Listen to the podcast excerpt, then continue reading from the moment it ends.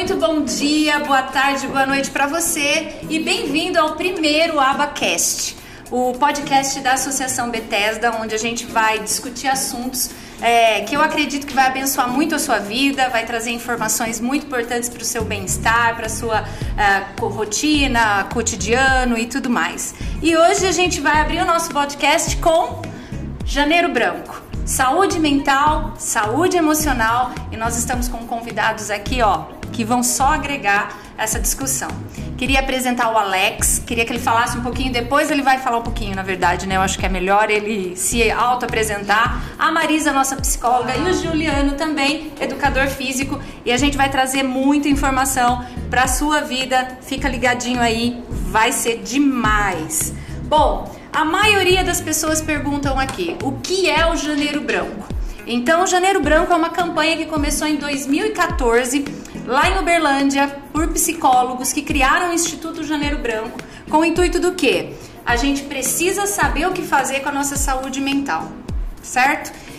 E aí, eu vou trazer agora um pouquinho do espaço para vocês falarem quem são vocês, trazer um pouquinho da bagagem de vocês dentro dessa área de saúde mental, para que o pessoal te conheça, conheça todos aqui também, naturalmente, lógico. Vamos lá, Alex, vamos começar por você. É, prazer, né, estar tá aqui com vocês. Obrigado do convite. Uh, sou Alex, sou educador físico também. Tenho uma experiência uh, com um projeto. Esse, esse projeto ele veio do governo federal, né?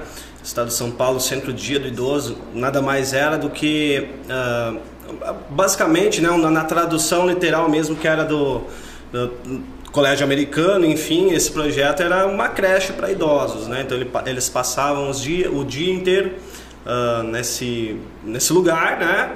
Onde ofereciam uma série de atividades né, não só atividade física, mas fisioterapia, é, tinha um acompanhamento de nutrição, psicóloga, né, além da assistência social e era bem produtivo. Então eles passavam um dia lá, tinham três refeições e aí eles voltavam para casa, no outro dia regressavam lá. Além disso, né, é, eu faço parte de um projeto social lá do né, daqui da cidade de Rio Claro, lá no Jardim Guanabara é um projeto social voltado. Atualmente eu estou no, na parte de futebol, né? A gente oferece essa atividade quatro vezes na semana, é, de quatro a cinco vezes na semana, contando com o sábado, é, para as crianças lá do bairro, né? Então é algo bem produtivo, acho que está bem ligado ao tema que a gente vai falar um pouquinho. Maravilha, seja muito bem-vindo, obrigado pelo convite, é, por ter aceito o nosso convite, né? E aí, Marisa? Olá, tudo bem? É, eu me chamo Marisa, sou psicóloga, trabalho aí, tenho uma experiência na área social, já fiz um projeto social no CREAS, né? De, da cidade de Santa Gertrudes, em que a gente fazia um atendimento com a população em situação de rua, buscativa, né? Que nada mais é do que ir atender a população em loco, a população em situação de rua, nos lugares onde elas estão. Também desenvolvi, desenvolvi um projeto numa república para idosos é, diferente de uma instituição asilar, é uma instituição também do governo, gerida pela Prefeitura de Araras, onde moravam 28 idosos com certo grau de autonomia, autonomia física para fazer suas atividades, para fazer sua alimentação, tinham várias casinhas assim. Então a gente fazia toda a parte de atendimento psicológico para eles, porque eram idosos em situação de abandono e vulnerabilidade social. Também tenho experiência na área clínica, né? Hoje atuo aqui como responsável técnica da Associação Betesna e faço a gestão de uma equipe de cinco psicólogos que também atendem a gente aí na área social. Hoje a aba atende a, a parte clínica social como um todo e aí a gente procura enquanto um serviço socioassistencial está prestando, é, sendo atuando como um braço dos serviços de saúde mental, né, do CRAS, CREAS e, e tudo mais, sempre pensando nessa parte de priorizar o atendimento psicológico como um todo aí para a comunidade. Maravilha. Juliano. Érica, tudo bem, galera? Beleza. Tudo bem? Bom dia, boa tarde, boa noite. prazer, Alex, prazer, Marisa. Meu nome é Juliano Esperança. Esperança é meu sobrenome mesmo, antes que alguém pense que é um nome fantasia, porque muitos pensam que eu trabalho também com emagrecimento. É... Eu acho que nada é por acaso. É, vocês estão abrindo a história do Janeiro Branco hoje, e hoje eu estou lançando um projeto, eu lancei um projeto no YouTube para atividade física gratuita para as pessoas. Que maravilha! É, eu, eu digo que é, as falas iniciais para mim tem que ser assim: se acontecer alguma coisa e eu tiver que ir embora, eu já deixei a minha semente. Sim.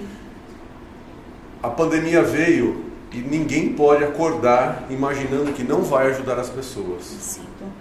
Eu acho que não é também por acaso que iniciamos o ano pensando numa campanha, que é a campanha mental que na verdade não é um janeiro branco, é um ano branco. Sim.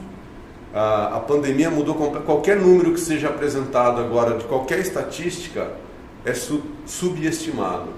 Então, é, vou falar mais com vocês a respeito dessa proposta que eu que eu iniciei. Foi uma, um, um, eu vou te vou, eu sou um cristão, não preciso nem falar, né?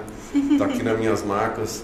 E em, na última semana de dezembro, Deus tocou meu coração e falou: Gil, é, faça alguma coisa para as pessoas que não têm condição. Porque às vezes a gente pensa como academia, eu trabalho no mercado digital também, ah, um produto barato, 19 reais, para quem? E a gente já viu vários relatos de pessoas que não têm 9 reais para comprar Sim. um produto. Que ela vai tirar da família dela.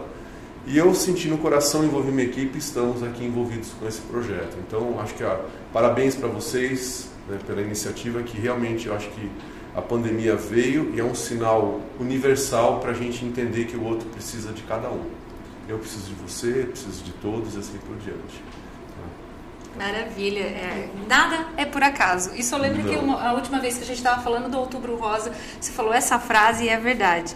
Vamos lá, gente. Uh, Pegando essa deixa com relação de políticas públicas, de nós pensarmos no próximo e tudo mais, eu trouxe alguns assuntos aqui para a gente começar a discutir, né? Falando de projeto social. Por que, que a gente desenvolve os projetos sociais? Porque as nossas políticas públicas estão saturadas e eles não conseguem atender todas as demandas que até as estatísticas mostram, por mais que estejam subestimadas, que estão gigantescas, estão crescendo as necessidades, uh, tanto psíquicas quanto financeiras, educacionais, na questão de saúde um termo geral. Ou seja, nós vemos que os políticos não conseguem dar conta, a parte política não consegue dar conta de tudo que está acontecendo na sociedade. E é daí que nascem os nossos projetos sociais, as nossas iniciativas. E aí nós vamos começar a falar sobre a questão de pobreza, sobre essa questão de que de tudo que veio com a pandemia. O que que essa pandemia trouxe para gente que está dando agora um saldo, um, um, salto gigantesco nos problemas de saúde e um mental. saldo negativo. Né? E saldo, saldo, negativo também, é, é um saldo, salto, é um saldo. A gente começa a ver que assim, quem quem tinha problemas de, de relacionamento em casa, assim, explodiu é, problemas de convivência familiar. Porque agora, de fato, passaram a conviver, né? Exato. Antes era uma convivência meio que velada, assim. As pessoas trabalhavam, tinham escola, tinham coisas alternativas Exato. que passaram um bom tempo sem ter. A gente percebe também que a questão do desemprego aumentou, os, os salários não estão compatíveis com o aumento dos preços. A gente teve casos aqui dentro da, da instituição assustadores, assim, que levaram que pessoas que chegaram até o extremo do suicídio porque não conseguiram lidar com a falta de trabalho no, no meio termo de perder tudo. E daí como que nós, como profissionais, conseguimos ajudar? Através dos projetos sociais, porque realmente não tem. Nós moramos num país você veio agora de uma experiência internacional, você sabe muito bem, né?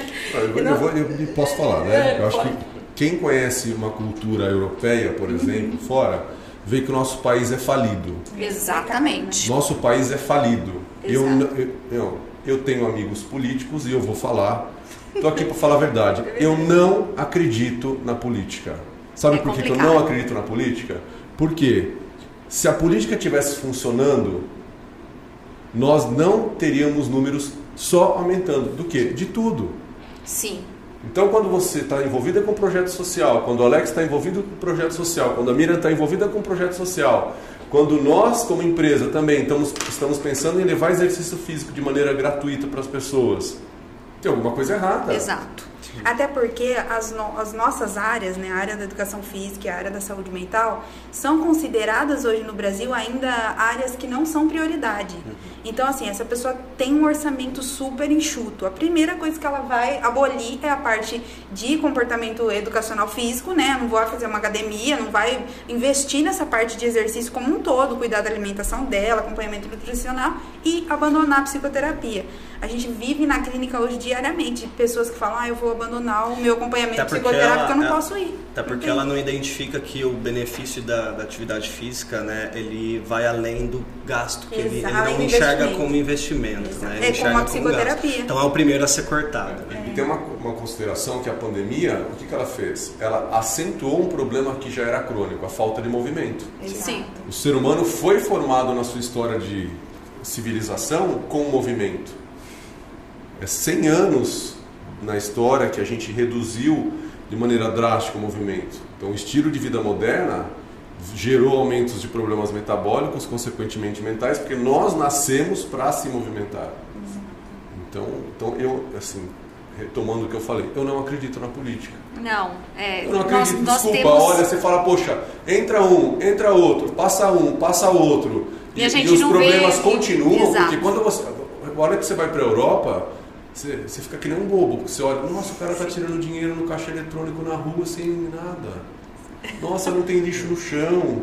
Meu, as pessoas param para você atravessar. Então, assim, você começa a perceber um universo de cuidado com o outro que, se eu falo isso, eu falei isso, a gente ficou sete dias na casa de irlandeses, eu falei, o brasileiro não tem ideia do poder. as pessoas não têm ideia do poder. Se nós, todo assim. mundo, todo mundo acordar diariamente, pensando no poder da, da, da, do impacto na vida do outro, eu não tenho dúvida. O que o Alex está fazendo com as crianças carentes lá com o futebol, a história que ele está deixando na vida de cada um, é um marco, né? é um marco é que se todo mundo passar a pensar disso, a passar a pensar e praticar isso agora, a gente muda o país em meses, não é em anos. Sim. Aí, porque existe uma outra consideração, a terceirização do problema. É. Então, por que a política não funciona? É só culpa dos políticos? Ou nós estamos espelhando ou a política é espelho do que a gente não está é fazendo? É meio cultural, é, né? É meio cultural e hoje o Brasil, Juliano, tem uma questão, apesar do brasileiro ser muito, ter muito pouco acesso educacional, hoje o Brasil tem um apego absoluto com a questão do capitalismo. Então, quando a gente fala em questão de projeto social, em questão de fazer alguma coisa pelo outro sem que eu tenha necessariamente alguma coisa em troca, ou, às vezes com um retorno muito pequeno, ainda é olhado com um pouco de medo, ainda é olhado como um território inseguro e desconhecido. Você tem que fazer sem esperar. A mão Exatamente. direita faz sem, sem a esquerda. Exatamente. Mas assim, a parte social ainda é olhado como um território inseguro e desconhecido. Por isso que pouquíssimas pessoas se aventuram a, a experimentar. Depois que experimenta, lógico, a gente pega um gosto absurdo. Mas... É quando você. você se, é, é, é, interno, né? É, o benefício é, um é interno. Né? Falando da Irlanda, e por incrível, eu estava lendo uma matéria hoje falando sobre a questão de depressão. Uh, existe um estudo, aí eu fui entre aspas por causa que estatisticamente, realmente, eu tenho muitas dúvidas com relação a algumas estatísticas. Uh, hoje tem uma base pela OMS que 19 milhões de brasileiros estão convivendo com crises de ansiedade e depressão.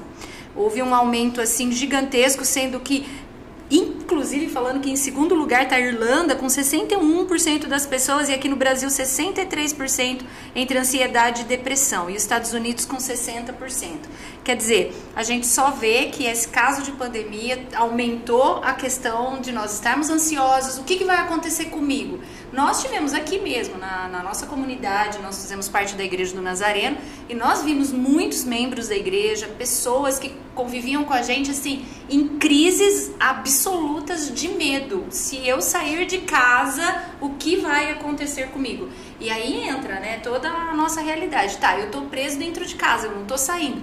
Como eu vou me alimentar? Como que eu vou me mexer? Eu, brasileiro tem uma, as casas brasileiras são pequenas, não tem espaços assim para ao ar livre para gente se movimentar. As o famílias povo, são grandes, o né? Povo, exato. O povo tava com medo de ir em parque, imagina, caminhada, essas coisas, estava todo mundo meio apavorado. Só que isso parece que tá bom, tá terminando entre aspas. Vamos falar sempre entre aspas a pandemia, mas esses costumes não, não se acabam. Parece que não. A gente continua nesse círculo vicioso.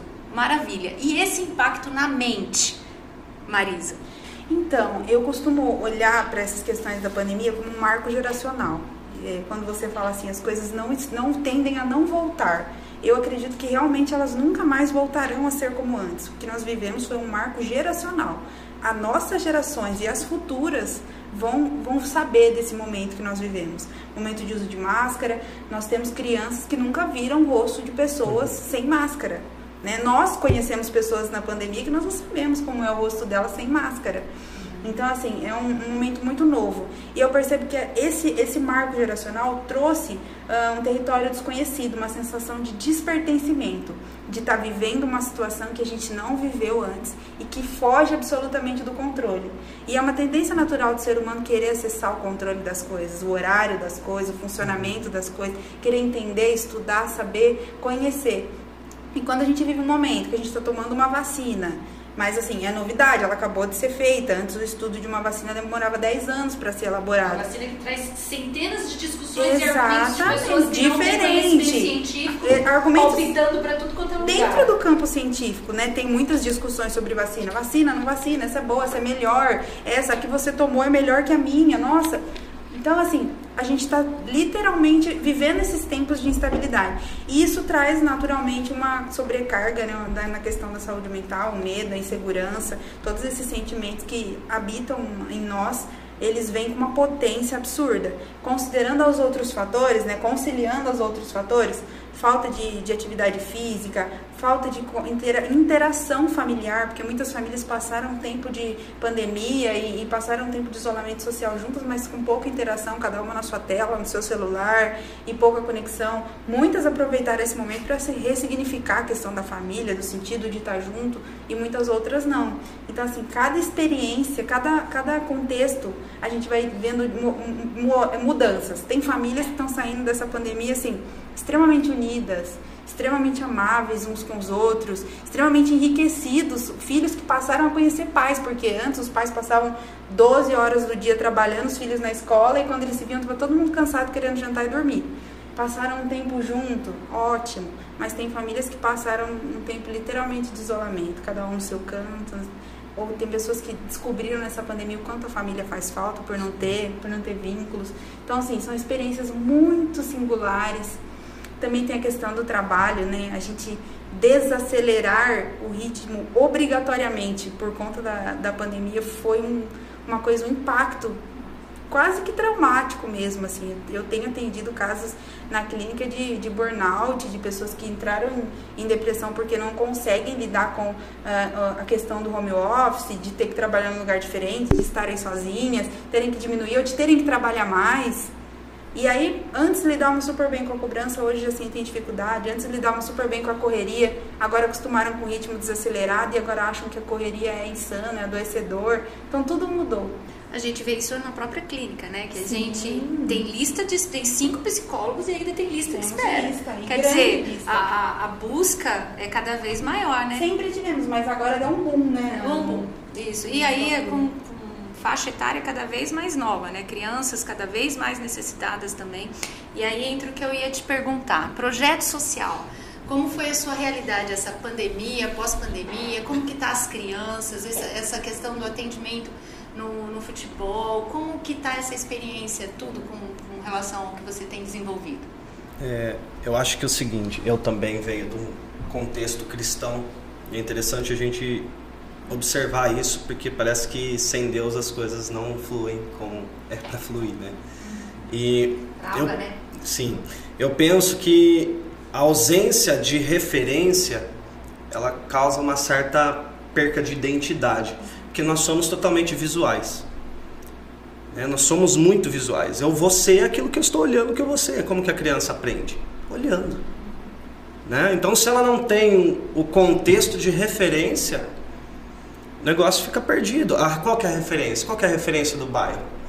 Hoje, o bairro que eu estou vinculado nesse projeto, ele não é um bairro assim de pobreza extrema, apesar de ser bem pobre, mas não são pessoas assim que eu posso falar por experiência que, que assim não passam fome, né? Apesar de ser bem, bem humildes, mas é total. É, agora é, é uma realidade de violência, é uma realidade onde o tráfico ele, ele é o ambiente. Né? Então as crianças crescem vendo isso e o que, que, que é melhor para eles? É, é, esse, aí, esse, seria o normal, né, da realidade. Essa é a realidade do bairro. Essa é a realidade do né? bairro. Então, quando eles não têm a referência, se a gente não estivesse lá com esse projeto, eles não teriam essa referência. Qual seria a referência deles? A identidade que eles estão construindo é baseada naquilo que eles estão vivendo. É muito o que eu sempre converso aqui com os profissionais que desenvolvem as nossas, em parceria com a gente, assumem os nossos projetos sociais.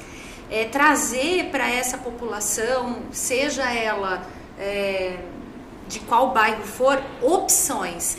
É, eles estão saindo de uma realidade para observar outras. Há muita discussão assim das nossas ações que o nosso prédio ele, tá, ele não está inserido numa localidade de extrema vulnerabilidade. Então, o pessoal fala: ah, vocês estão numa localidade boa, é, é difícil, mas eu gosto de trazer o pessoal para fora da realidade deles, da comunidade deles, para que eles tenham uma outra visão. Sim. Quer dizer, quando eles chegam no prédio da aba, eles veem outras pessoas, outra realidade, eles veem os guarda-chuvinhos coloridos, eles olham a, ah, a, a sintonia das músicas, é uma bateria tocando ali, é um violino ali, uma pessoa pessoa conversando lá, quer dizer, eles estão saindo de uma opção e vendo o uma vida atrás saindo daquela bolha, né? opção. Né? Exato, saindo da bolha. Você falou tudo. Inclusive, isso que você está falando é uma estratégia dos equipamentos da rede do SUAS. A maioria dos serviços de CRAS, CRES, eles não são localizados em regiões periféricas e de extrema vulnerabilidade social. Eles são localizados em regiões de meio centro. Por quê? A ideia é que as pessoas saiam das comunidades para acessar esses serviços justamente para, para elas terem esse olhar de urbanização da cidade como um todo, né? Porque assim, quando eu falo uma realidade de tráfico é normal para as pessoas que moram ali, é essa questão que o Alex falou. A, a, a, referência delas é aquela, então elas precisam sair daquele contexto, olhar o entorno, como o Juliano traz a perspectiva da Europa. A gente só percebe o quanto nós vivemos uma realidade adoecida e difícil e empobrecida aqui no Brasil quando a gente acessa uma realidade que tem um contexto muito melhor. Então a gente precisa sair desses lugares e para outros para a gente conseguir ter uma noção. Se eu, se eu puder complementar, claro. contar um pouquinho dessa parte do projeto, porque assim, o, o projeto em si chama Projeto Lucinéia, né, localizado no Jardim Guanabara, e esse projeto ele iniciou primeiramente comigo com o futebol. Só que é interessante a gente entender que o bairro, a, a, as proximidades ali do bairro, tem vários projetos e ainda a demanda não é atingida. Né? A demanda né, é muito maior ainda. Caberia muito mais. E então, nos três últimos anos, né, que foi quando iniciou, esse último ano a gente conseguiu uh, ter uma crescente boa. Hoje a gente atende em média 50 crianças só no futebol, participando cinco vezes por semana, né, quatro vezes por semana ali do, do futebol. E, e o mais alarmante, na minha opinião, e é uma base que é uma experiência assim que me choca muito, é que em um ano a gente conseguiu 50 crianças, beleza. Só que nesse um ano, familiares de quatro crianças foram vítimas de homicídio dentro do bairro. É bastante. Bastante. Uma porcentagem é, grande. Três, é, duas delas eram pais, pais das crianças. Um cometeu suicídio né? Então é, é, algo muito forte. Se a gente não conseguir fazer alguma coisa por eles, né? Então fica difícil. Porque, meu, como que tá a cabeça dessas crianças? Sabe, a experiência que eu tenho é um, uma criança específica de 14 anos parou de frequentar, por quê? Porque esse a gente perdeu pro tráfico. Ele já fechou o braço inteiro de tatuagem com 14 anos, ele é praticamente dono de boca. Com 14 anos. Esse a gente não conseguiu fazer nada. Então isso é muito pesado. Eu, eu, fico, eu fico, me perguntando é, como chegar a, a impactos realmente. É Porque a gente, a, gente, a gente fala muito Olha, sobre. É trabalho de formiguinha se todo mundo agir com formiguinha. Exatamente. Se não, fica um trabalho de formiguinha aleatório. Fala de, fala de novo. Os dados do Alex é, reverberam a minha fala que eu não acredito na política. Uhum. Eu não acredito na política por conta disso. Não falta, não falta dinheiro no mundo, não, não falta comida. A gente joga comida fora. Sim. Dinheiro é uma coisa que cada vez mais. O que está faltando? Interesse com o próximo. Independente, de, a questão não é discutir se é direita, se é esquerda, não interessa. É. Pode ser até virado para a lua, não me importa qual seja, mas é interesse fidedigno com o próprio. Garantir de o quem? direito, né? De todos. Porque se a gente tem a violência crescendo, é porque a, o espaço da grama verde está diminuindo. Sim. Se o mato está crescendo é porque a gente não, tá, não estamos cuidando, quem todos. Entre o que o Alex falou, né? às vezes vem aquelas ó, oh, sou contra ter religião na igreja, eh, ter religião na escola, ter... ok, só que tudo que foi tido, se a gente olhar décadas atrás, nós tínhamos uma harmonia melhor e maior da, da humanidade. A informação hoje, ah, nossa, a, a, a beleza da informação está tornando as pessoas a gente tem acesso a tudo e não tem conexão com as pessoas, com os seus entes queridos, porque independente de, das pessoas serem é, desfavorecidas economicamente, quantas famílias nós vemos tem a casa limpinha, a roupa não sei o que, tudo em ordem. Por quê? Porque elas têm uma visão de mundo que é a visão que a gente tem como princípio. Aí, é, uma coisa, a hora que você falou, Marisa, que, que, que me deu um insight. O que será que as pessoas piraram quando viram que não podiam mais trabalhar? Porque também é o escudo do trabalho, né? Porque é fácil enganar que você está trabalhando no trabalho. Sensação de ocupação, é de fácil, né? Porque é o seguinte, eu vou ser sincero, para mim a pandemia não foi problema nenhum. Eu, eu me virei e continuo me virando e vou, falar, e vou fazer o que tem que ser feito. Por quê? Porque eu tenho que ser responsável. Hoje eu cheguei para minha filha e falei, filha, em casa, agora o pai está trabalhando. Não vou conseguir conversar com você. Aí a hora que der 5 horas da tarde, 5 e meia provavelmente, tchau. Aí eu sei que eu tenho que sair do meu papel de empresário, de seja lá o que for, para ser par. Só que eu não posso me esconder. Então eu vejo que as empresas, que quantas empresas percebem hoje que tiveram aumento de lucratividade porque as pessoas quando foram para casa, quem ficou trabalhou melhor. Por quê? Porque ela saiu do escudo, que era o escritório. Você abre o computador, finge que está trabalhando em casa, você não pode fingir que você tem que entregar resultado. Muitas manteram o sistema de Então, o que, que, o, o, que, que, o que, que a pandemia inverteu? A pandemia falou o seguinte: olha, hoje quem não, traz, não traz resultado não serve. Exato. Então, é, eu quando falo, e quem me acompanha na mídia social sabe, falei isso ontem, quando vi a reportagem do Fantástico, das pessoas moradoras de rua, com barraca, pais, mães e crianças, eu fico até arrepiado, pedindo comida, falo, meu Deus do céu, será que só eu que estou sentindo isso? Entendeu? Eu, puta, tá no meu story ainda. Falei, galera, acorda amanhã, vocês precisam ajudar o próximo.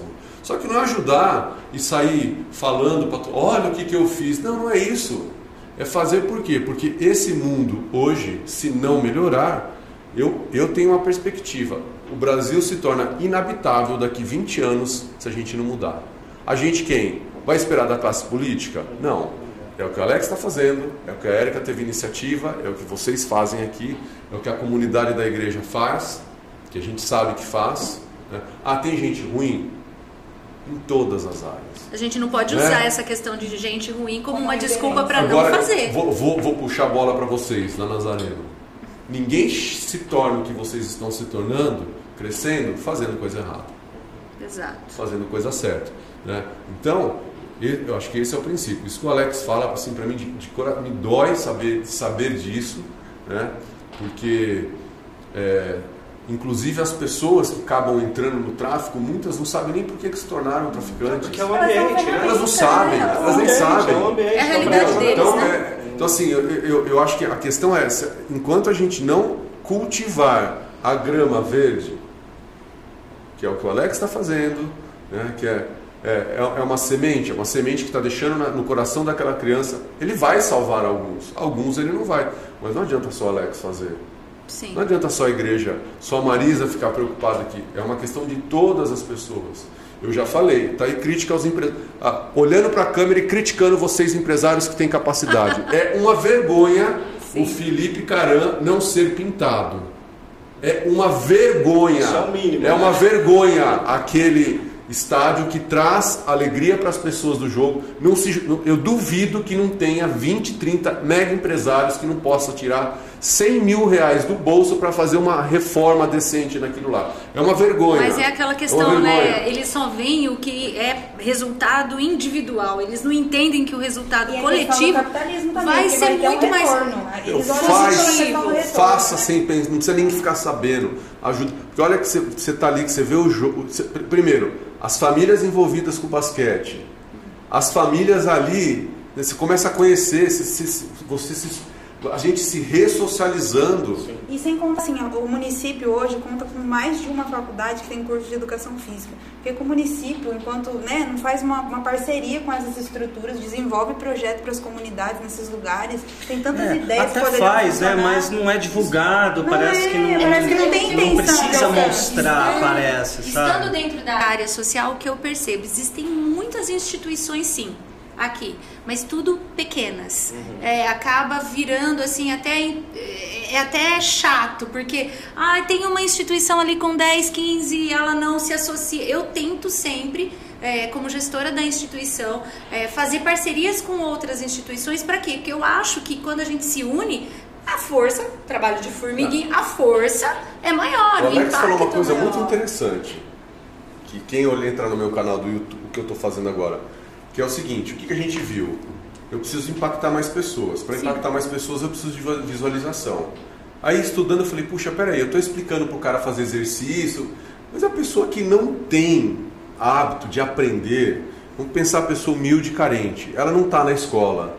Se você ficar explicando muito para ela, ela não vai entender, vai ficar longe do, do, do habitat dela. Sim. Aí a gente teve, qual foi a, a, a a ideia. Eu falei, bom, as crianças não aprendem exercício olhando, então vamos demonstrar os exercícios e as pessoas, quando se interessarem de uma maneira mais profunda, elas vão pesquisar. Mas a gente precisa tirar as pessoas do sofá para que ela tenha pelo menos, eu posso fazer exercício físico, eu posso mexer meu corpo, posso começar com isso e de repente isso ser o despertar.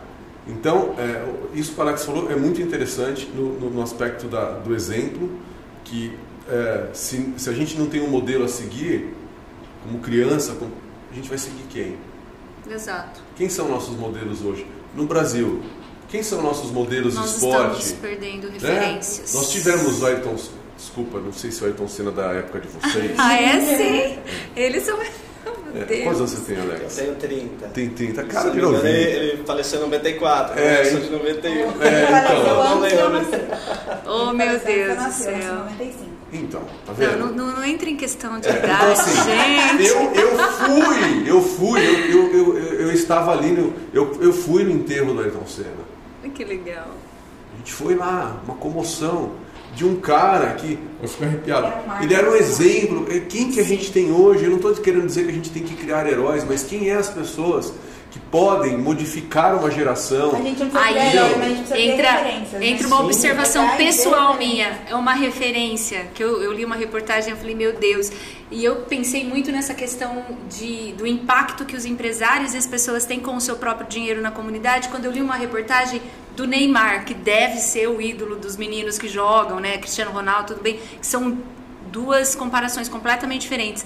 O Neymar ele comprou o passe de 6 milhões de reais num clube virtual só para ele poder participar de festas, VIPs, com Eminem e tudo mais. Ele deu o lance de 6 milhões iniciais só para participar de festas. Aí você vê que referência. O cara tá comprando 6 milhões Sendo que eu fiquei imaginando, eu como sou social. Dá 6 milhões na mão dele. Então entra o que eu falo, o problema não, não é olha, dinheiro. Um brother. milhão para cada instituição da cidade. Escolhe nem mas, isso, mas 500 mil, 200 mil. Isso, porque se a gente pegar um pouquinho. Entra muito essa referência. Você vai falar de referência. Bom, beleza, nós tínhamos um Ayrton Senna, um cara dedicado, um cara meu Deus, que, que história, que criou, aí, né? que tem um impacto. Que ainda tem. Aí a gente vem para. Tudo bem que o Neymar tem um instituto, o Neymar também desenvolve várias ações, conheço várias ações é, ali, mas, mas 6 milhões de reais num clube de festa. alguma coisa às é, vezes, né? E aí, isso é a referência do nosso jovem esportista. Quer dizer, eu vou ficar. Eu, meu filho faz futebol numa escola aqui. É, é o atleta ostentação, né? É, e eu vi, eu falei pro meu marido, eu falei, eu não vou levar levar ele mais nos treinos, porque eu fico irritada de ver os pais forçando crianças de 6 anos. E eu tô vendo que ele tá forçando a criança de 6 anos, não porque ele quer que seja um grande esportista, mas porque a ambição de que meu filho, sendo jogador de futebol, ele vai ser um milionário. É. Quer dizer, o que, que é a, a, a saúde emocional de uma criança nesse não. impacto de pressão de que eu tenho que ter, eu tenho que ser, eu tenho que mostrar, eu tenho que ter status, eu tenho que ter likes, eu tenho que ter dinheiro. Sim, sim. E... Grama eu te, a grama dele não é igual a mim. Poxa vida, como assim? Eu não vou na festa que o Neymar vai? Eu não tenho dinheiro para ir, eu preciso ter? Como que eu vou fazer para ter? os filhos porque eles são, eram, foram jogadores frustrados, né? É. Então eu não consegui, mas eu, eu quero o que meu filho. Deles. Eu quero que meu filho. Eu falei, olha, Hudson, por favor, leve o Miguel, porque eu não, eu começo a ficar irritada de ver. Eu tenho vontade de ir pro pai e falar, filho, tem seis anos Calma, deixa o menino. Ele tá se divertindo, tendo um contato com o esporte numa diversão e deixa ele se desenvolver, claro, né? Mas tem um professor para isso. Mas enfim, né? Vamos retomar aqui na saúde é. mental. E quando, e Mas, quando... Érica, desculpa. Só, tudo isso é saúde mental. Porque essas é, coisas não é, fluem. Se você não conseguir um, um, um dia a dia de realização pequeno, que seja, não tem como você se tornar uma pessoa feliz, porque a felicidade é um conjunto de, de soma de alegrias. E, a, e assim, a felicidade, a gente acaba achando que a, a, a, ideia né, que é ser passada através dessas referências que a gente tem hoje em dia, que constrói uma imagem difícil de alcançar, né, ao mesmo tempo que são referências, são umas referências de um, um jogador de futebol que compra um negócio lá mas de 6 aí, milhões, porque as pessoas ficam para ser. É, e o que, uma que é coisa muito simples, exatamente. É, a, às vezes é? estão nas coisas mais simples. Então, no ano passado, a gente, no Dia das Crianças, no mês de outubro, a gente tentou oferecer uma programação diferente para eles. E aí a gente conseguiu a ajuda da Academia Boa Forma, inclusive queria agradecer eles aqui, porque eles, ela, ela cedeu o espaço da piscina para a gente oferecer um dia de piscina para eles. Eu posso dizer com toda certeza, infelizmente a gente só conseguiu levar 20 crianças. Mas eu posso dizer com toda a certeza do mundo que tinha gente ali que nunca viu uma piscina. Uhum. A gente acredita. E, e, assim, o sorriso no rosto deles, assim, ó, ganhamos dia. Foi cansativo pra gente, talvez, mas foi extremamente compensatório, assim, gratificante de ver o sorriso da criançada. E nesse mesmo dia, um teve que ser retirado porque o primo tinha acabado de se suicidar. Eles não conseguem. Então, olha, olha os extremos, né? Caramba! Da, da é, a gente convive com uma. O que me chama atenção, o fato o fato de eu, é, minha enteada mudou para a Irlanda, graças a Deus está estabelecida, não volta. Tomara que não volte. É... Eu não consigo me ver vivendo no, no, país se não mudar, vou ser sincero. Né? É, não, hoje não tenho possibilidade de mudança por conta das responsabilidades que eu tenho, mas o país precisa mudar.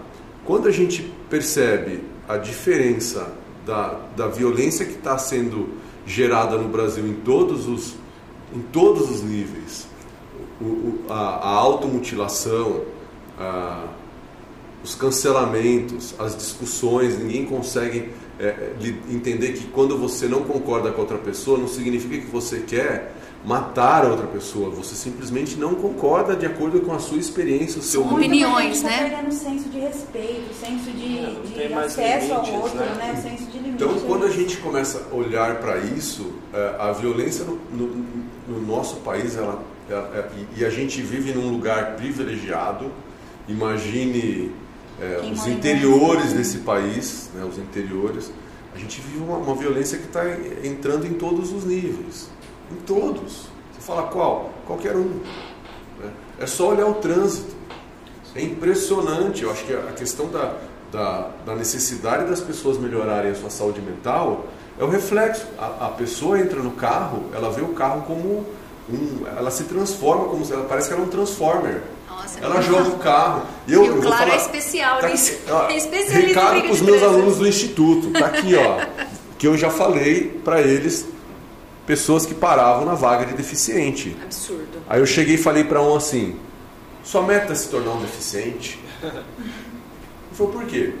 Ah, cara, tô, todo dia você está parando na vaga de deficiente, eu acho que é isso que você quer para sua vida. É óbvio que ele ficou bravo. Ele falou, é, por que você está me falando isso? Eu falei, cara, você está vibrando nessa energia. Você está pedindo para o universo se tornar um deficiente.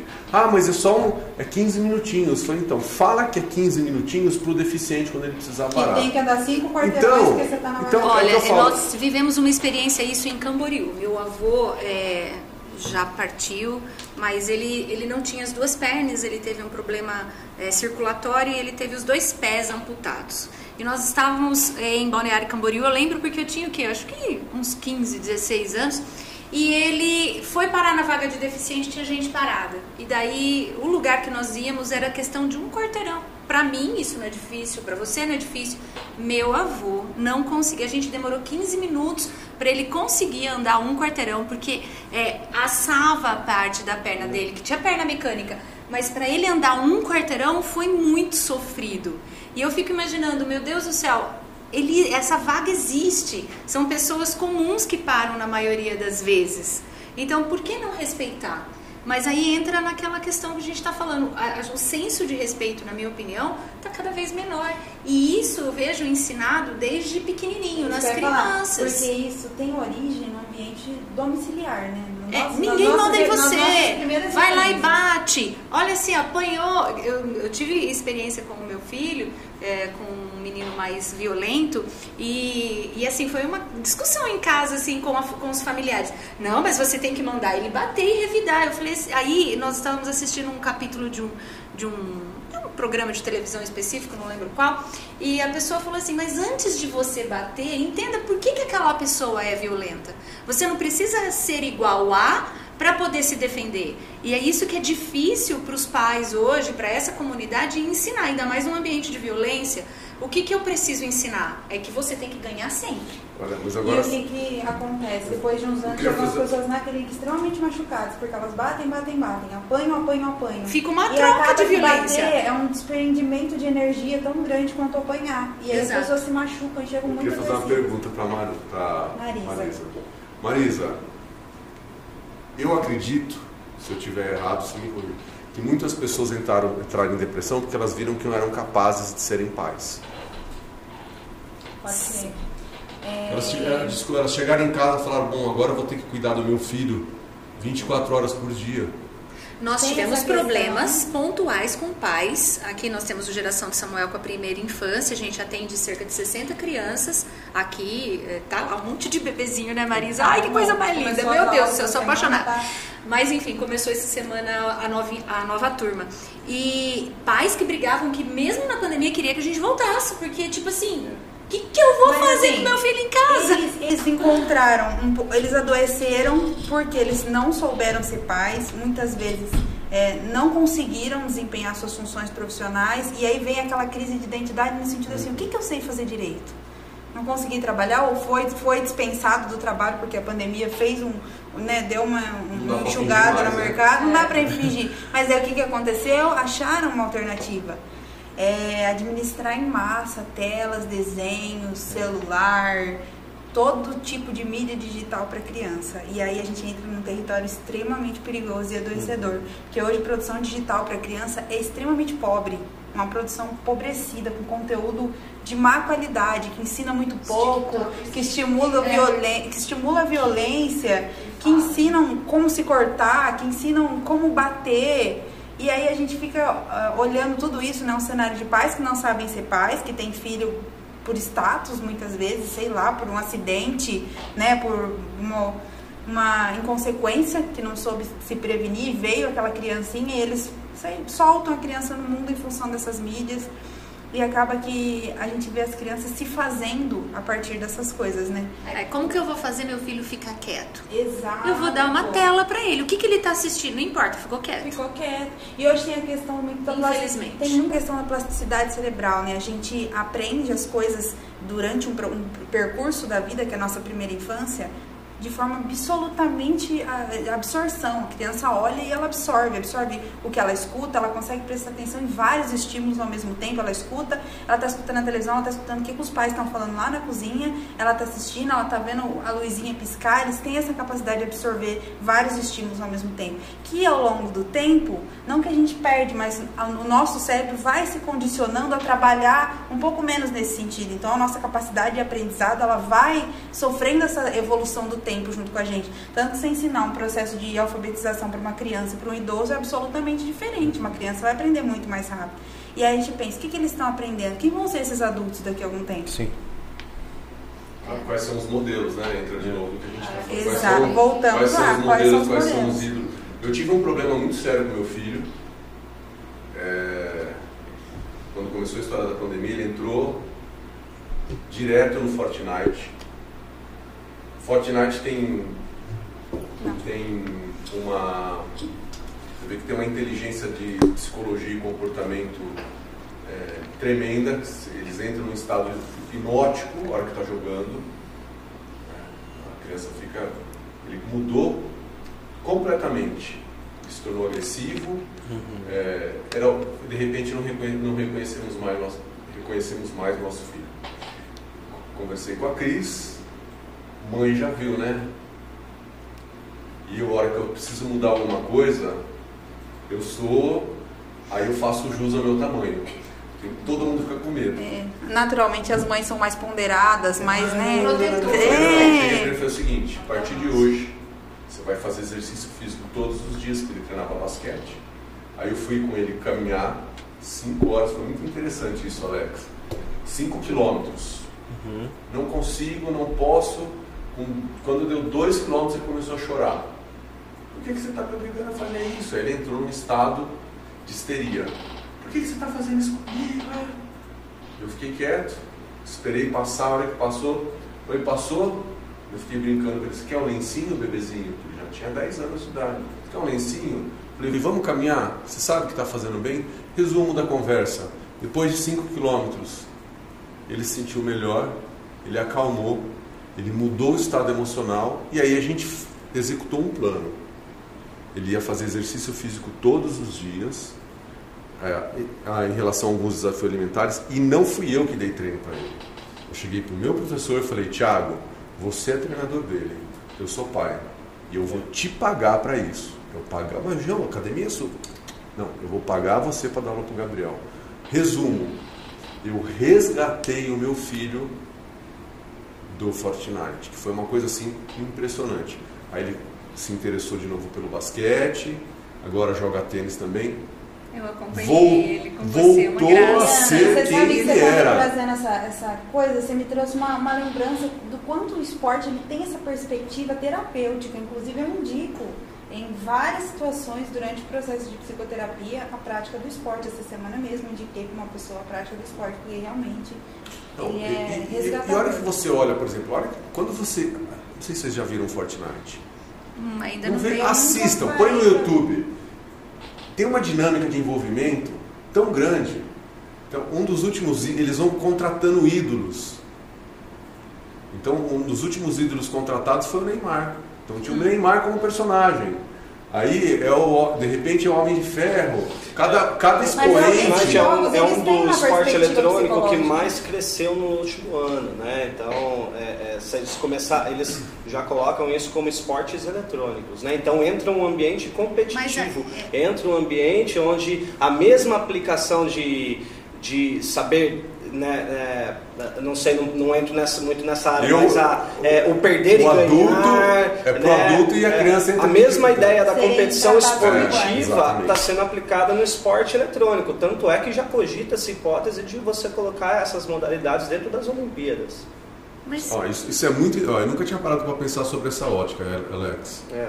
Que é o seguinte: a gente compra o videogame imaginando que a gente está levando entretenimento para a criança. E na verdade é, é um jogo competitivo onde você vai ter um cara de 30, 40 anos que está ganhando. Não, tem gente que treina mais de 8 horas por dia. E né? aí Tem um dado, um dado de 8 horas psicológico muito importante é que a criança ela tem uma habilidade que na verdade acaba sendo um problema, né? Que é a reprodução comportamental. A criança durante a, a primeira infância ela- aí ela tem uma certa dificuldade de separar os estímulos. Por exemplo, se ela é uma criança que ba que apanha, ela, ela muito provavelmente vai ser uma criança que bate, porque ela não consegue entender assim, se eu apanho eu não posso bater. Se ela é uma criança que escuta palavra, palavras de baixo escalão no ambiente familiar. Ela vai falar em outros ambientes. Ela consegue reproduzir esses comportamentos sem ter esse filtro que a gente, quando vai ficando adulto, acaba criando muitas vezes, né? A gente tem autores na psicologia que falam que a gente divide a nossa identidade em várias. Uma identidade para o trabalho, uma identidade com os nossos amigos, uma identidade com, os nossos, com as nossas pessoas amadas outra. E aí as crianças elas são um ser único, elas ainda não, não construíram uma identidade a ponto de conseguir dissociar um comportamento do outro. Máscaras, então né? elas reproduzem, fazem essa reprodução comportamental. Se no jogo ela é uma pessoa agressiva, ela pode tratar um adulto igual ela é tratada, né? Eles se tratam como iguais em casa, na escola, em todos os ambientes que ela frequentar, ela vai reproduzir esses comportamentos de forma natural. Ela, ela é, o, é o que ela está sendo naquele momento. Deixa do, dessa experiência que você viveu, o que eu percebo com os pais, sendo mãe também e tendo contato com bastante pais, dá trabalho. Você simplesmente teve que sair e falar assim: não, observei meu filho, eu vou ali, eu vou fazer algo por ele. Eu não me escondi e falei assim: ai, tadinho, não, 10 anos, ele tá chorando.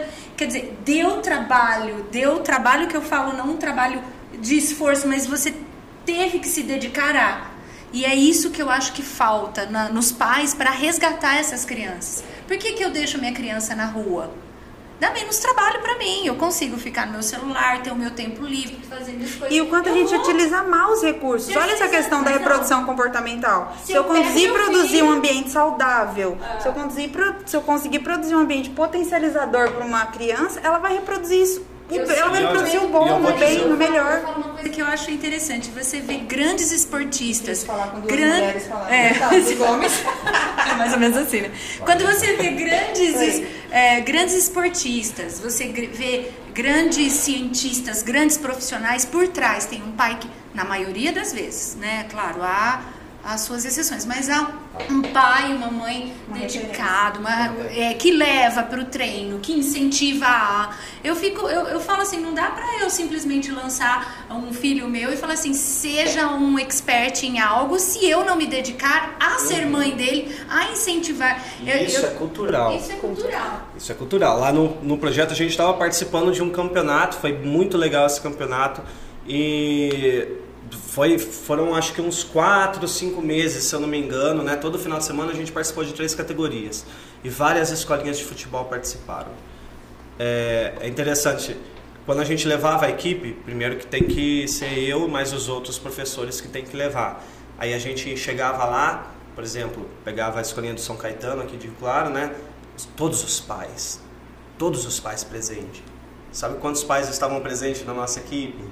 Três. Sim. Imagina que frustração para a criança não ver. Porque o pai, o pai não e, está e lá. E saber que os pais das outras e crianças não estão aí, lá. Né? Entendeu? E não está nem aí. É, é, você sabe que é, eu estava pensando, de onde veio essa ideia? Eu acho que uma, falando sobre saúde mental. É, eu convivi com a, com a, depressão profundamente por 20 anos. E aí eu fui eu descobri, eu, eu lembro quando ela me pegou para valer, tinha uma psicóloga, que se não me engano o nome dela é Lurdinha, uma coisa assim. Eu fui há uns 20. Não, uns, eu fui nela 18 anos atrás. E eu lembro que é, foi minha única terapia com psicólogo. Mas eu vou falar por minha experiência, eu vou falar por quê. Porque quando eu cheguei lá, ela não deu a mão para mim. Ela não tinha um braço. Uma pessoa sorridente, foi uma, foi uma delícia a sessão com ela. Conversa fluiu. Enquanto eu conversava com ela, ela via que ela não tinha aquele braço, ela não tinha o braço. Eu falei, o que eu estou aqui? Eu estou inteiro. Então dali eu saí com um aprendizado. Eu tenho todos os recursos. Preciso agradecer que eu levanto, faço o que eu quero. Segundo foi descobrir, para mim, e acho que boa parte das pessoas, a codependência da atividade física para não deixar a depressão crescer. Durante muitos anos eu falava, não é possível. Eu ficava às vezes dois, três dias sem treinar, começava a vir aquela sombrinha. Aquela... Hoje eu sei, eu preciso treinar todos os dias. E sempre, quando eu não sei o que fazer, seja qual for a área, relacionamento, que foi o caso do Gabriel, pessoal, profissional, eu não sei o que fazer. Eu falo, eu vou treinar. Porque se eu treinar, eu vou modificar o meu interior, eu vou modificar o meu estado hormonal, eu falo que eu deixo de alimentar a caixinha do estresse. A gente tem um único fio condutor que a gente tem que dividir as energias. Eu tenho a caixinha do estresse, eu tenho a caixinha da paciência, eu tenho a caixinha da sabedoria, eu tenho a caixinha do amor, eu tenho várias caixinhas. Quando a gente começa a perder a sensação de realização, isso vem. Inúmeras vezes eu me sinto incapaz. Inúmeras vezes. Mas por quê? Porque fi, todos os meus fios de energia foram conectados ao estresse, à ansiedade, à depressão. Eu falo, opa. Eu Porque preciso... esses sentimentos eles são ímãs. Eles, eles, tá, eles retiram a energia de qualquer outro aspecto que te, te envolva e, e puxa para eles. Você começa a praticar o exercício físico não tem como você manter a caixa do estresse, da depressão ativa, porque você vai começar a ficar ofegante, que é o músculo pedindo oxigênio, que é a energia vital, é o que mantém a gente vivo. Sim. Sem contar a formulação eu... física e metabólica né, do esporte. E aí eu... foi quando eu falei, puxa, eu preciso achar, criar um plano para o Gabriel. Ele não, é, foi onde eu vi, ele começou a ficar em casa, sem contato com amigos tal. Então, é, eu, se eu for contar minha história aqui, vai ficar, pode juntar umas três horas, mas eu venho de uma história de violência, diferente de pais e mães que apoiaram, eu venho de uma história de violência física. Minha irmã é esquizofrênica e quando era jovem, minha irmã batia minha cabeça na parede. Ah, então eu tive, uma, eu tive uma formação completamente violenta. Eu não sofri abuso sexual, mas eu tive que é, passar por desafios com a violência todos os níveis, de uma esquizofrênica de último grau. Enfim, é, acho que por isso que hoje eu, eu gosto de lidar com a situação de ajudar as pessoas. E do potencial de resgate que o esporte teve na sua vida e tem na vida de tantas pessoas. Hoje, eu, quando eu levanto, eu falo: o exercício físico vai ajudar alguém. Esses dias eu recebi o um relato de uma aluna falando: Gil, você sabe que há três anos atrás eu tentei suicídio. E desde que a gente começou a fazer o exercício físico e treinar com vocês, eu resgatei a minha vontade de viver. E você sabe que eu indico muito o esporte, porque nesse sentido de resgatar a vontade de viver e sentido de vida, eu percebo que muitas pessoas encontram no esporte senso de pertencimento. Elas não se sentem pertencentes no ambiente familiar, elas muitas não têm amigos. A gente encontra na clínica é, pessoas que assumem, eu acho que é um lugar é, de íntimo, né? A gente encontra muitas pessoas que assumem não ter amigos. E no esporte elas encontram amigos, encontram é, famílias que a vida dá, né? E aí elas se vinculam umas às outras pessoas em, em, em sintonia no mesmo objetivo. O objetivo é andar de bicicleta. Então elas formam um grupo de andar de bicicleta e fazem amigos, irmãos. E naquela trajetória que pedala, umas conhecem a vida das outras e elas se vinculam de uma forma terapêutica. Muitas vezes o efeito é mais substancial do que tudo que a gente faz em terapia. A gente não pode negar que nós precisamos formar matilhas. Exato. Sim. É, eu acho que nesse sentido é bem interessante, pela experiência que eu trago um pouquinho do centro do idoso. Isso. Porque, é, é, então, eram idosos em vulnerabilidade social, por coincidência do mesmo bairro. Né? E e ali é, o quanto é importante essa sociabilidade. Senso de pertencer, né? É, estar participando de algo. Não é nem. Acho que é, é, as atividades que eram oferecidas ali era só algo, um chamariz ali, né? Mas eles estarem juntos, né? Eles estarem participando, eles estarem conversando, se abraçando, sorriso, sorrindo um para o outro, né? Isso é importante. E aí veio a pandemia, teve que cortar. É, eu já não estava mais fazendo parte do projeto nessa, nessa fase, mas eu fiquei sabendo que assim, ó, a média, né? Infelizmente, o envelhecimento a gente trata de tempo de vida, né? E então, uh, uh, quando eu estava presente, era duas por ano, duas mortes por ano ali, né? E aumentou assim drasticamente, foi mais de cinco.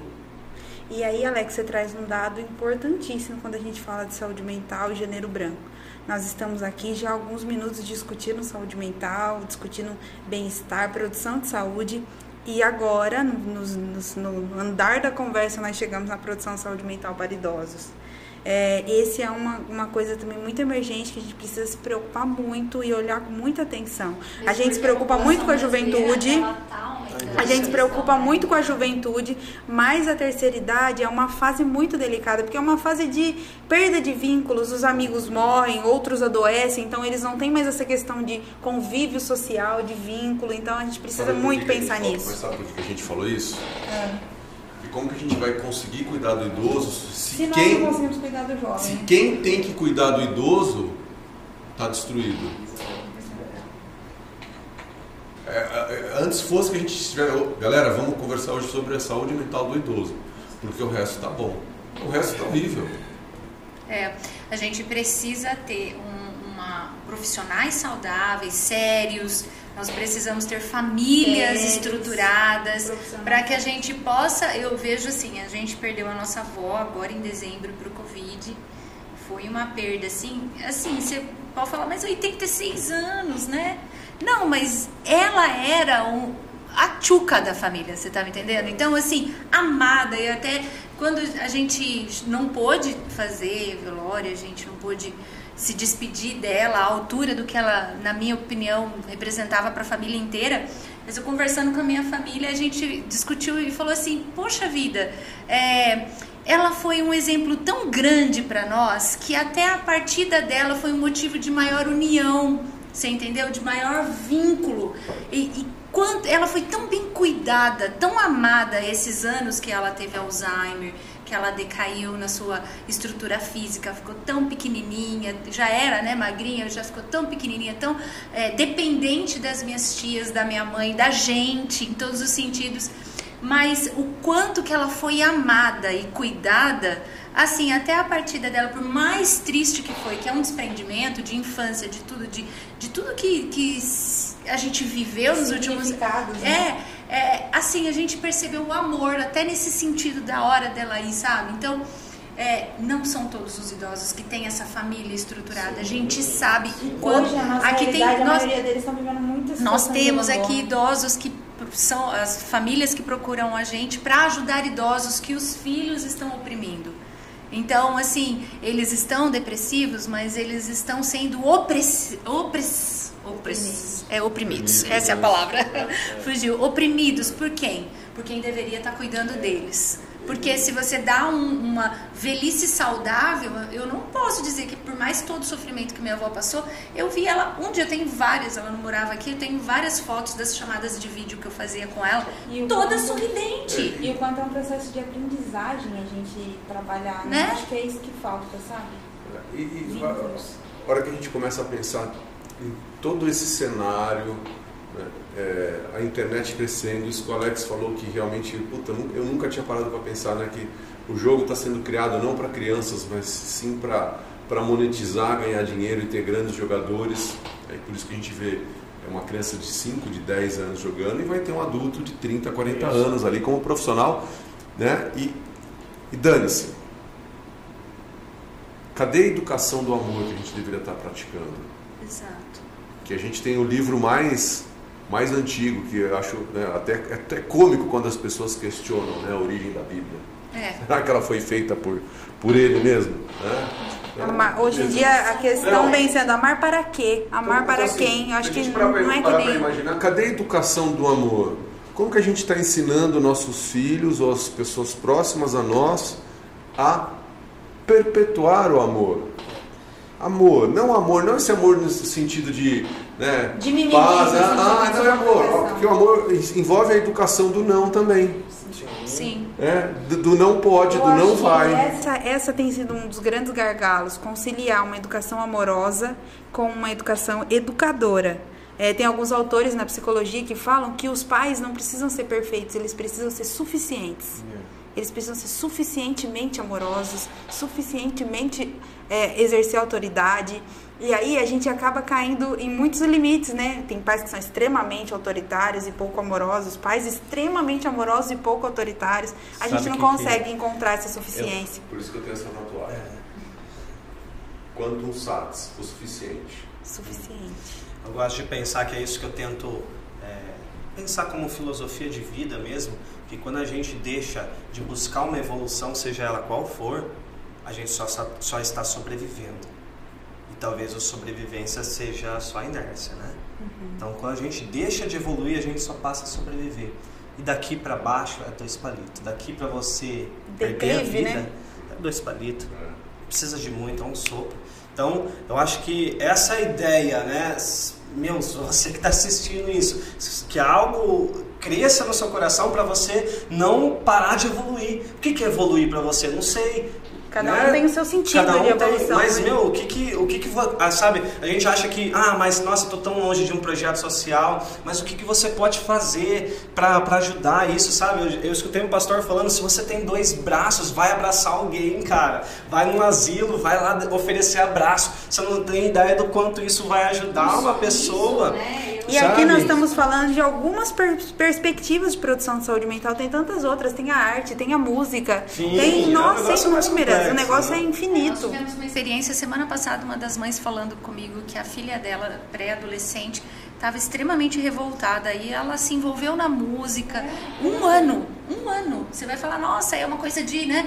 Um ano a menina tá outra menina, amorosa, participativa, envolvida no, no nas, nas reuniões familiares, o que que levou isso? Ela, ela se apaixonou pela música, ela se encontrou, mas aí tem o que? Uma, uma mãe que se preocupou. Falou, eu vou, eu vou pensar na questão da caixinha. O que funciona para o esporte funciona para a arte, funciona para tudo que uhum. traz é, viço, para tudo que traz energia de vida. Então a música, a arte, a dança, tudo que traz essa energia, ela retira. Ela, isso tem o poder de retirar o imã da caixinha da ansiedade, do medo, da tristeza e fazer com que a gente faça múltiplas ligações na vida. Eu sempre falei que nosso maior patrimônio era a saúde. Sim. E eu há poucos, há poucos dias eu vi que eu estava errado. Nosso maior patrimônio não é a saúde, o seu maior patrimônio é o movimento. Se a gente tem a capacidade de se mover, de progredir, de se desenvolver, seja qual for a sua área. Ah, eu vou para a música. O que é a música? Movimento enquanto evolução. Né? Movimento. Né? Eu vou ler. O que é leitura? Movimento. Sim. Eu vou ajudar. O que é o ajudar? É movimento. Eu vou me cuidar. O que é me cuidar? Movimento. Eu vou cozinhar, eu vou. Sim. Aí você fala, da onde. Por quê?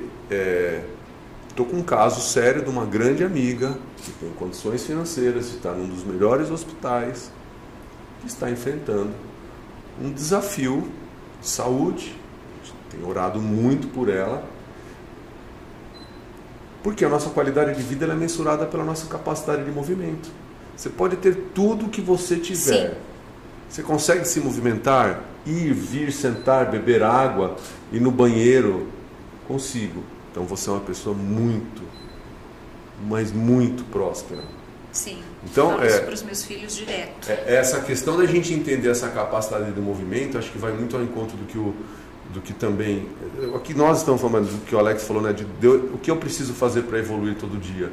Eu preciso criar um movimento. Uhum. Isso é uma coisa que eu tenho falado bastante né, para os meus alunos, que daí, se eu conseguir me movimentar, assim, às vezes a gente fala, nossa Gil, eu acho que é onde vem a história do, do amor.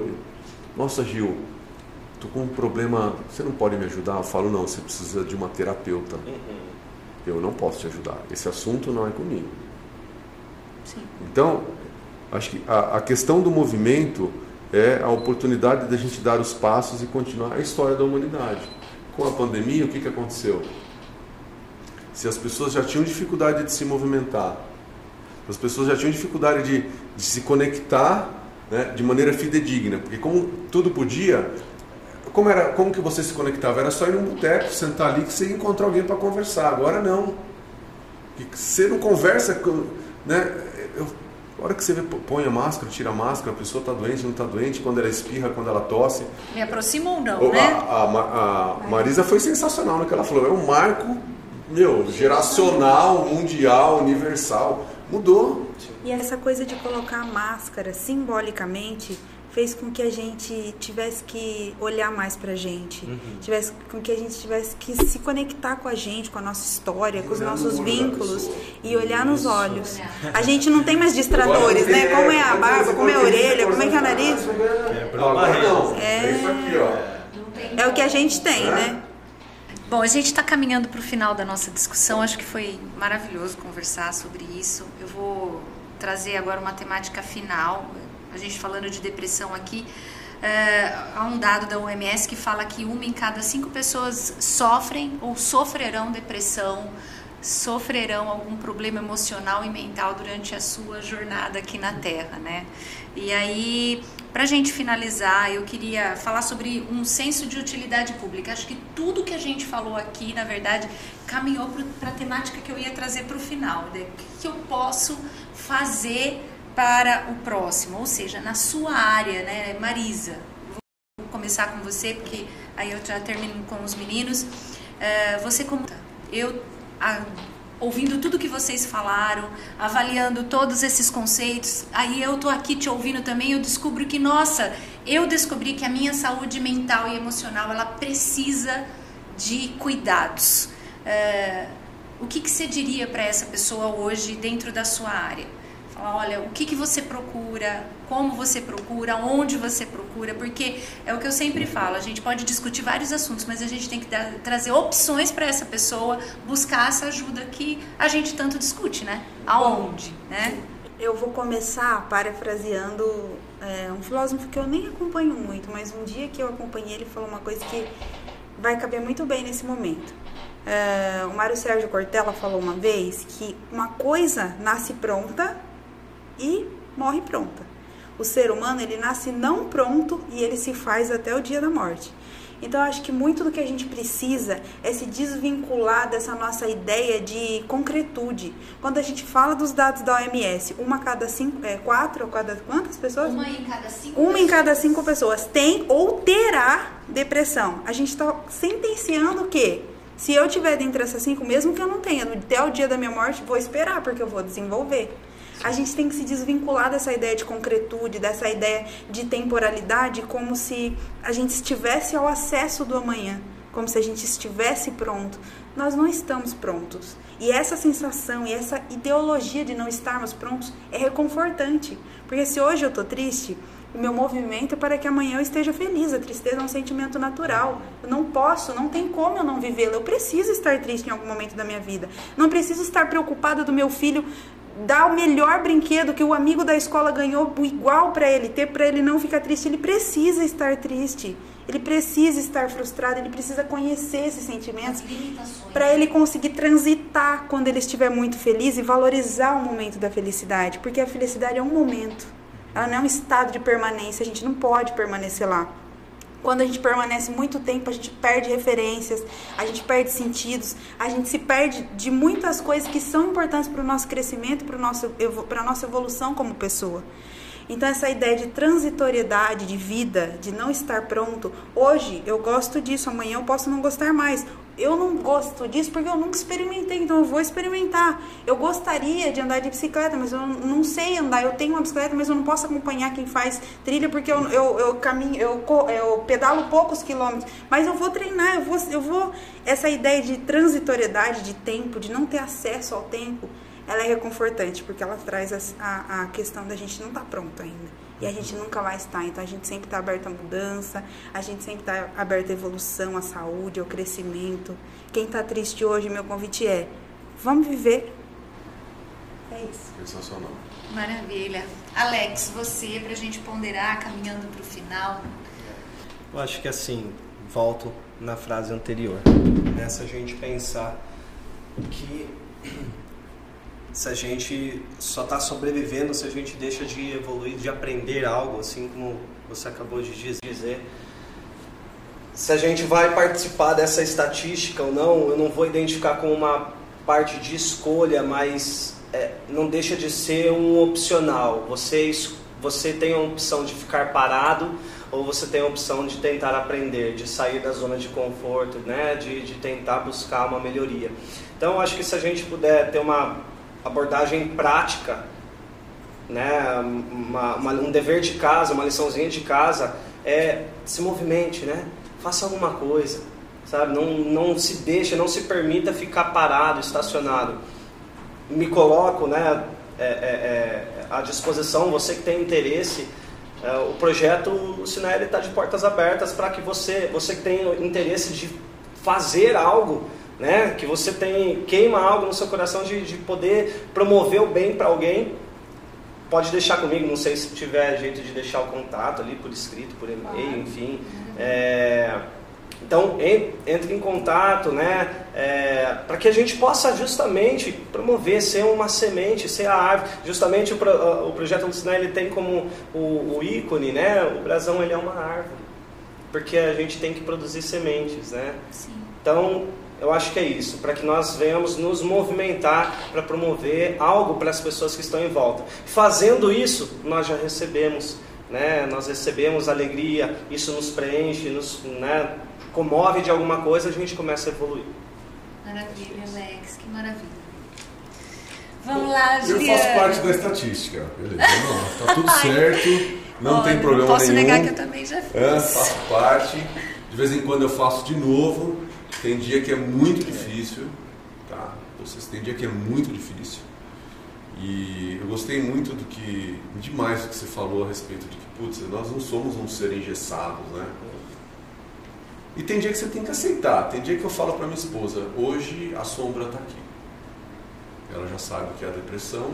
É um dia que eu estou triste. E quando eu estou triste, eu acordo, quando eu acordo mal, quando isso vem, não tem uma causa, eu também não fico buscando, porque eu penso o seguinte: eu sou ou eu, eu tenho. Eu falo, quer saber de uma coisa? Não me interessa se eu sou ou se eu tenho. O que, que eu tenho que sentir? Eu tenho que sentir a capacidade de realização. Quando eu não sei o que fazer, treine, como o, o, o Alex acabou de falar, treine, né? se movimente, que é o que eu falo. O mesmo coração que treina é o coração que ama. O que te conecta ao mundo não é o celular, é as sensações e sentimentos do seu corpo. Então, é, às vezes a gente quer buscar é, tantos porquês, esquecendo que quando crianças a gente não sabia porquê nenhum e éramos felizes, mas nós éramos genuínos. Quando tínhamos que chorar, nós chorávamos, quando tínhamos que ficar triste, nós ficávamos, e também quando a gente tinha que ficar feliz, a gente ficava feliz pra caramba.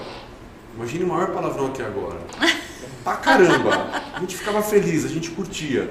E de repente a gente começa a viver uma sociedade que cria moldes, modelos, o empresário tem que ser o cara que anda de, de terno, de gravata, ele tem que usar relógio X, tudo, tudo besteira. A maior besteira do mundo.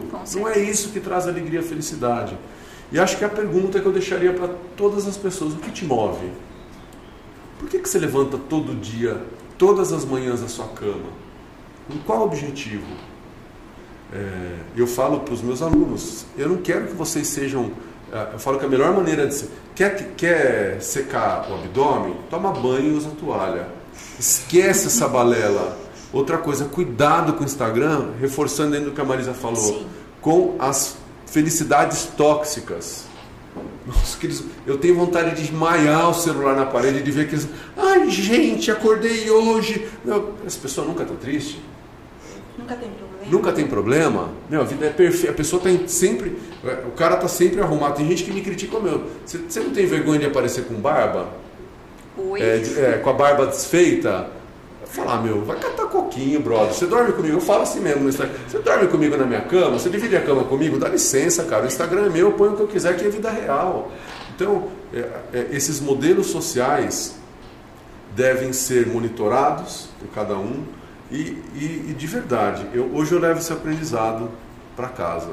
Nós não nascemos prontos e nós nunca, vai, nunca estaremos, porque todo dia, eu, eu, todas as vezes que eu vou dar palestra, eu falo, galera, trouxeram a folha em branco?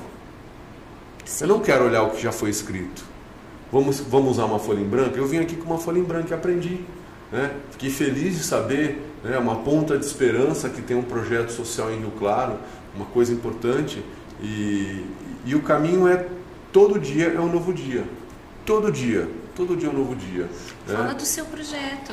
então, meu projeto, é, meu projeto é o Movimento 2022, que iniciou no Instagram, que é um projeto que a gente está tentando envolver o maior número de pessoas, que é treinos de seis minutos, segunda a sexta-feira, todo dia 5 horas da manhã, no canal do Juliano, Juliano Esperança, no YouTube, é entrar e assistir.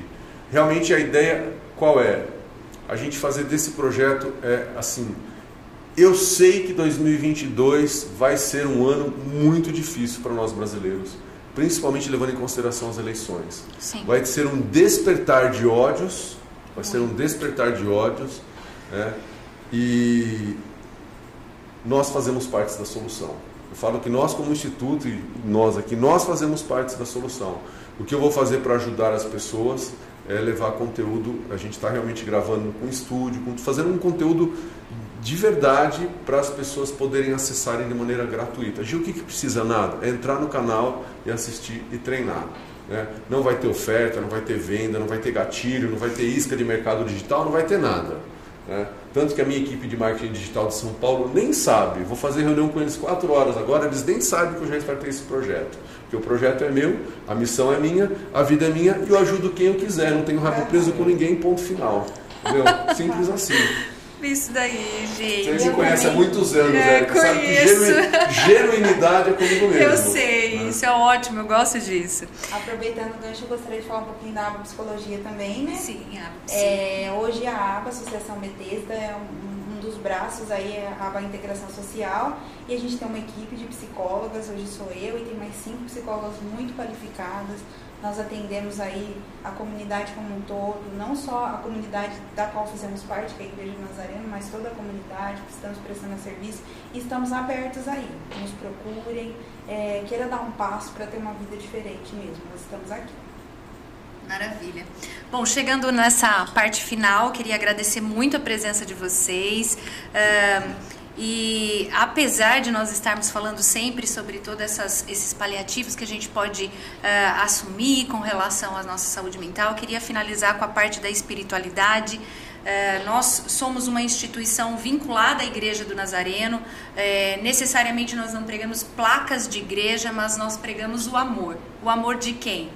De Jesus, que é o nosso Salvador, que é aquele que veio com uma missão para esse mundo e trouxe uma transformação gigantesca e não há quem não o conheça de perto que não viva uma grande transformação.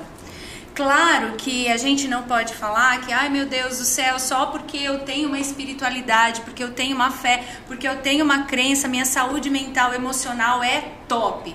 Se nós formos observar os personagens bíblicos, a gente descobre muitos deles com depressão, com problemas familiares, com dificuldades de relacionamento. E qual é a força dessas pessoas? A fé. A fé de que esse momento vai passar, ele é transitório.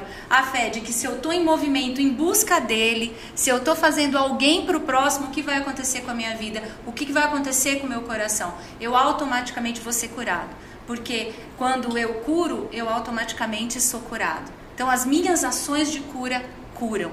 Então, que você possa também buscar essa espiritualidade na fonte do amor, que você possa encontrar é, na base da sua fé uma uma razão para que você acorde todas as manhãs e possa ajudar o próximo, cuidar de si mesmo. O lema da aba é esse, né? Amar o próximo como a si mesmo. E de onde vem esse ensinamento? Não é da Érica, não é da aba, não é da Igreja do Nazareno. É do próprio Jesus. Quando ele esteve aqui no mundo, por 30 anos ele ficou no anonimato. E três anos, o que, que ele fez? Ajudou o próximo ele curou vidas, ele trouxe palavras de esperança, ele trouxe ensinamentos que reverberam na nossa humanidade até os dias de hoje. Então, que toda essa busca possa ser centralizada na fonte maior que é o amor. O amor que ele tem por você, por mim, por nós e ao próximo não é? Então eu agradeço muitíssimo. Esse é o primeiro Abacast. A gente espera ter muito mais no decorrer desse ano, podendo trazer informações de conteúdo uh, que possa mudar a sua vida, trazer boas uh, informações, melhorias e tudo mais. Conte com a Associação Bethesda, a ABA. Tem as informações aqui que eu tenho certeza que o Zica vai colocar pra gente, né, Zica? Todas as informações bonitinhas para você saber todos os programas sociais. Hoje a aba atende cerca de mil pessoas em todos os seus programas sociais, de uma forma direta ou indireta, fora o restaurante Bom Prato, que aí a gente já inclui uma média de duas mil pessoas por dia. Então, ações para você desempenhar com a gente ou através, uh, seja como for, as portas estão abertas e também ser atendido por nós, tá? Deus abençoe você, muito obrigado e até o próximo Webcast, se Deus permitir.